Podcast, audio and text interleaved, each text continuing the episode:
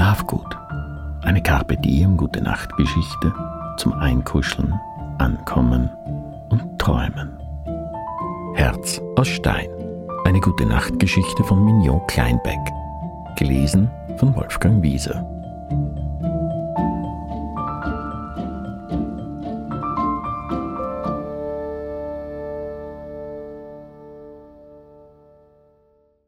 Gefühlt tausendmal war Nina am Ufer gesessen und hatte dem Branden des Meeres zugehört, wie das Wasser den Kies heranschob und mit sich nahm. Murmelnd hatte sie ihre Gespräche und manchmal auch ihr Schweigen untermalt. Sie und Ibiza waren gut darin gewesen, miteinander zu schweigen. Wozu sprechen, wenn das Meer so viel besser und gewaltiger ausdrückte, was sie nicht in Worte zu fassen vermochten? Der Großteil der tausendmal spielte sich in Ninas Träumen ab. Denn Ibiza war nicht mehr. Es war Ninas letzte Reise nach Kroatien. Das kleine Haus an der dalmatinischen Küste, das sie zu einem Schmuckstück hergerichtet hatten, stand zum Verkauf.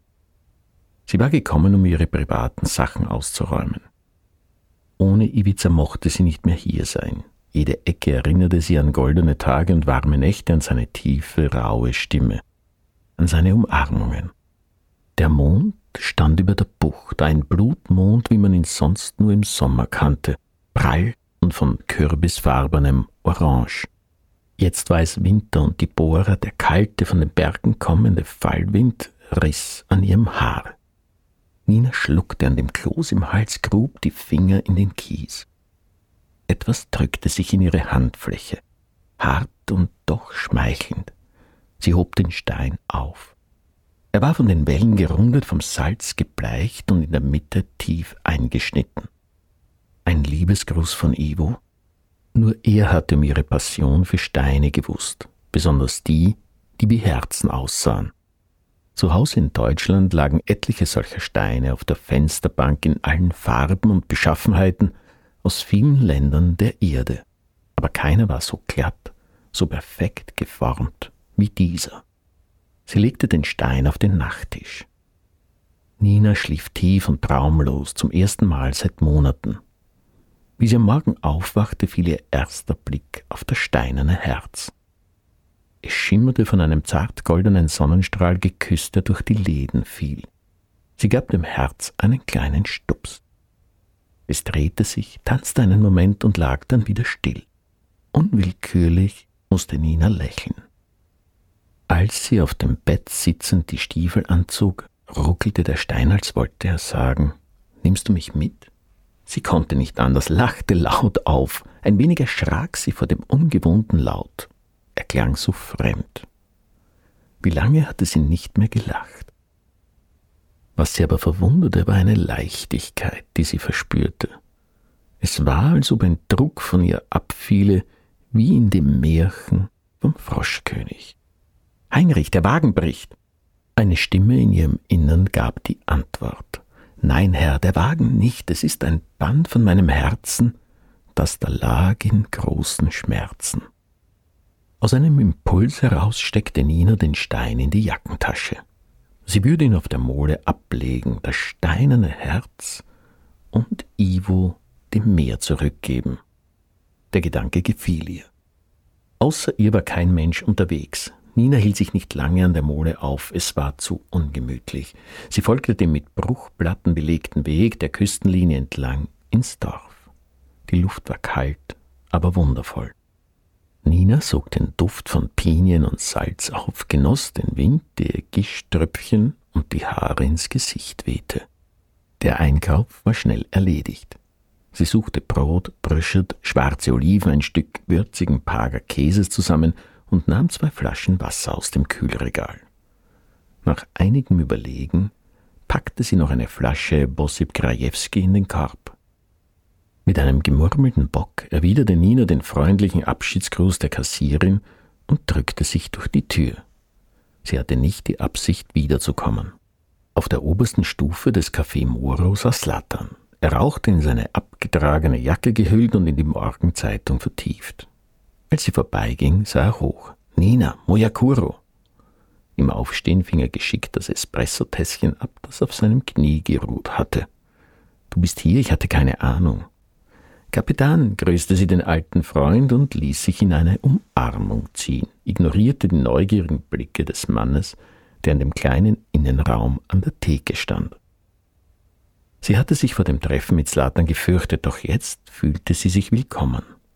Wieder erwarten freute es sie, mein Mädchen genannt zu werden. Einen Augenblick später stand Nina im Warmen. Slatan schob ihr einen Biela Kaba hin, Milchkaffee stark und schaumig süß, genau wie sie ihn liebte. Ich fahre heute Nachmittag mit dem Boot raus. Das Wetter soll besser werden. Dane will nach Sutomischkica. Vielleicht hast du Lust mitzukommen. Der Mann drehte sich um, als er seinen Namen hörte. Lieber nicht zu viele Erinnerungen wehrte sie ab, wich dem forschenden Blick aus. Der Fremde war groß und schlank, etwa in ihrem Alter. Seine Haare waren lässig nach hinten gekämmt, von attraktivem Grau durchzogen. Er trug Jeans und eine Lederjacke, darunter ein Hoodie mit Kapuze. Das verwaschene Blau stand ihm unverschämt gut. Der Mann drehte einen Stein in der Hand. Das Schimmern irritierte sie. Abrupt machte Nina einen Schritt auf ihn zu. Woher haben Sie den? Ihre Stimme klang schrill und für einen Moment war sie selbst von der Schärfe irritiert. Der Mann legte die Hand über den Stein, als ob er ihn schützen wollte. Er ist geformt wie ein Herz. Hübsch, nicht wahr? sagte er leichthin. Das ist meiner. Im selben Moment, in dem sie dem Unbekannten ihren Zorn entgegenschleuderte, spürte Nina, wie ihr brennendes Rot ins Gesicht stieg. Der Mann, der Dane hieß, lachte. Weiße Zähne blitzten auf. Er stellte den Stein auf die Spitze und ließ ihn kreisen. Er ist besonders, nicht wahr? Er ergriff ihre Hand und schloss sie über dem Herz. Hier, ich schenke ihn dir. Nina war wie elektrisiert. Der Stein war glühend heiß und schien in ihrer Handfläche zu summen. Die Berührung seiner Finger war nicht unangenehm, ja, sie fühlte sich sogar seltsam vertraut an. Dennoch zuckte sie zurück, wie von einer Tarantel gebissen. Er gehört mir bereits. Und ich finde das nicht witzig. Braune Augen, dunkel wie flüssige Schokolade, sahen sie voller Belustigung an. Wie kann dir etwas gehören, das ich am Strand gefunden habe? Sein Lächeln erwärmte Ninas Herz auf eigenartige Weise. Ein weiteres Band fiel. Heinrich, der Wagen bricht. Aber nichts brach. In ihr war nur ein Anbranden, ein Auf und Ab, eine Welle, die durch sie hindurchlief, wie das Rauschen der Kiesel. Ich bin Dane, sagte er, fuhr mit der Hand durchs Haar und strich verlegen eine Locke aus der Stirn.